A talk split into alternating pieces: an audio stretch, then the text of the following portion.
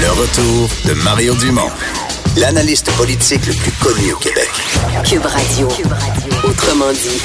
Vincent, les provinces qui sont maintenant interpellées parce que le fédéral, disons, a changé le, le, cadre des règles du jeu en matière de commerce interprovincial d'alcool. Oui, mais en fait, il faut dire boisson enivrante. Mais c'est drôle, ce oui, là Je l'ai oui, vu. ça me fait rire. Boisson quand même. enivrante, c'est même, même, c'est écrit dans la loi. Oui, c'est pas regarde, il fait beau soleil, des boissons enivrantes. Euh, donc, je sais pas, c'est un terme choisi par le gouvernement canadien.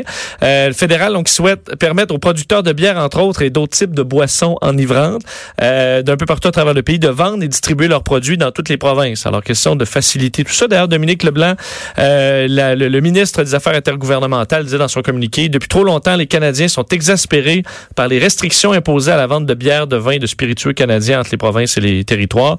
Alors, euh, faudrait changer les choses.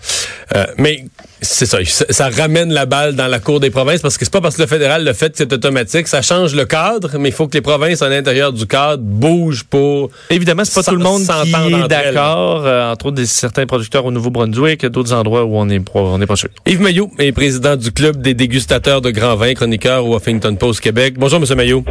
Oui, bonjour. Euh, une ouverture souhaitable, selon vous, comme pour les, les amateurs de, de, de vins, de spiritueux, parce qu'on fabrique maintenant au Québec des gins, un amaretto, toutes sortes de beaux produits, là? Absolument, oui. Et non seulement c'est souhaitable, mais selon un sondage Harris Decima qui date quand même de 2012, mais je suis sûr que c'est encore toujours pertinent. 82% de la population canadienne est en faveur de la libre circulation euh, du vin et des alcools d'une province à l'autre. Alors donc, c'est un souhait euh, des, des, contribuables et des consommateurs, définitivement. Ouais. Qui pourrait signifier quoi, là, dans le concret? Par exemple, euh, vous, vous décidez, vous levez un matin, vous avez entendu parler ou lu à propos d'un excellent vignoble d'Ontario, pourrait faire venir une, une caisse directement, là, de, vu qu'on est dans le même pays, vous la faites venir directement de là? Oui, euh, et tu fais bien de préciser que c'est pour du vin canadien parce que là on parle de ça, de la libre circulation des, des, des produits fabriqués au Canada. C'est pas encore demain la veille que si tu trouves que euh, le vin chilien vendu à SAQ est moins cher à CBO que tu vas pouvoir le commander. On parle de produits faits au Canada, okay. donc de vignobles même... québécois, de l'Ontario, de la Colombie-Britannique pour ne nommer que ceux-là. Alors en théorie, euh, pour tous ces producteurs-là, aujourd'hui, c'est plus facile pour eux de vendre aux États-Unis, en Australie, en France, en Allemagne ou au Japon que de vendre dans une autre province canadienne. Parce qu'il y a des ça, barrières la... invisibles qui se font entre la plupart des, pro des, des, provinces qui protègent un petit peu leur jardin et qui interdisent euh, que ce soit euh, commandé directement par un consommateur. Euh, mais il y a certaines petites ouvertures depuis 2014 pour le Québec, par exemple. Tu as le droit à 9 litres de vin ou 12 bouteilles, 3 litres de spiritueux ou 4 bouteilles ou euh, 3 caisses de 24 d'aller acheter ça dans une autre province, mais mais il faut que tu y ailles toi-même. Tu n'as pas le droit de le commander. Donc c'est comme tu vois, c'est très restreint, contrôlé. On, on fait tout pour que tu commandes du monopole provincial. C'est quand même curieux que la les efforts qu'on a investis euh, pour euh, des accords de libre-échange euh, en Europe, en Asie, partout, qu'on soit pas plus avancé en termes de libre-échange entre les, nos, les, provinces de notre propre pays, là. Oui, mais c'est la Constitution canadienne un peu hein, qui est faite un peu comme ça. Euh, par exemple, le fédéral peut négocier avec des pays des accords de libre-échange et les provinces doivent s'y conformer. Mais à l'intérieur du Canada, il y a des champs de compétences provinciaux, comme par exemple la santé, l'éducation qui relèvent des provinces. Et euh, dans le cas de l'alcool, les provinces ont le droit euh, d'établir des limites sur les importations euh, d'alcool d'autres provinces. Et comme tu l'as dit, là, euh, le, le, fédéral, lui, a levé les euh, contraintes concernant la libre circulation de l'alcool d'une province à l'autre, mais c'est à chaque province euh, de suivre un peu, parce qu'elles peuvent, si elles le veulent. On l'a vu par le dernier jugement euh, de la Cour suprême récemment, M. Como du Nouveau-Brunswick. C'est ça, ouais, ça c'est tout. Jusque-là. c'est toute une cause, dit, oui, ça. Oui, les provinces ont le droit de faire ça, mais je pense, entre vous et moi, qu'ils ont eu à plutôt peur, les juges de la Cour suprême, parce que s'ils auraient dit oui à ça, ça aurait pu faire tomber les systèmes de gestion de l'offre qu'on a au Canada. Pensons aux produits laitiers, aux œufs et tout ça. Alors, ça aurait pu faire une brèche importante. Alors, ils ont dit non, non, on touchera pas à ça, puis on va laisser ça comme ça. Euh, dans le cas des provinces, là, que là, les provinces sont interpellées maintenant par la, les nouvelles règles fédérales.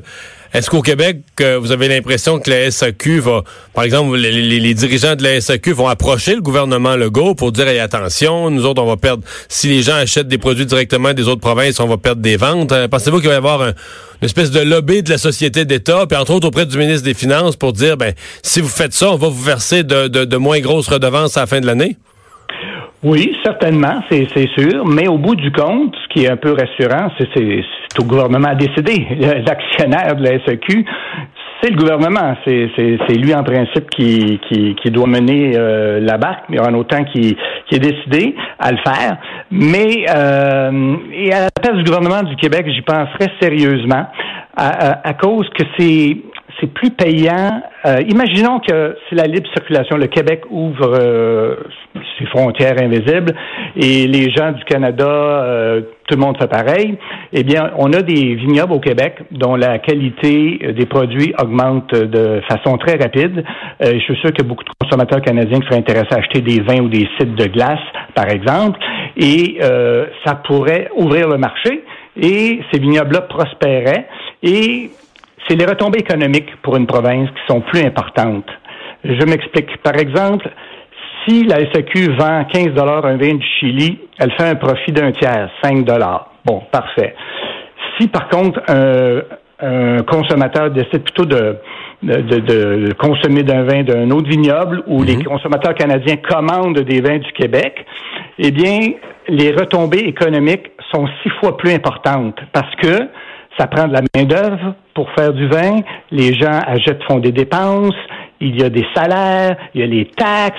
Alors, par exemple, euh, en Ontario, pour des ventes de moins de milliards, de, ils ont des retombées de 3,3 milliards, si on comprend tout ça, les salaires, les taxes, le tourisme que ça génère.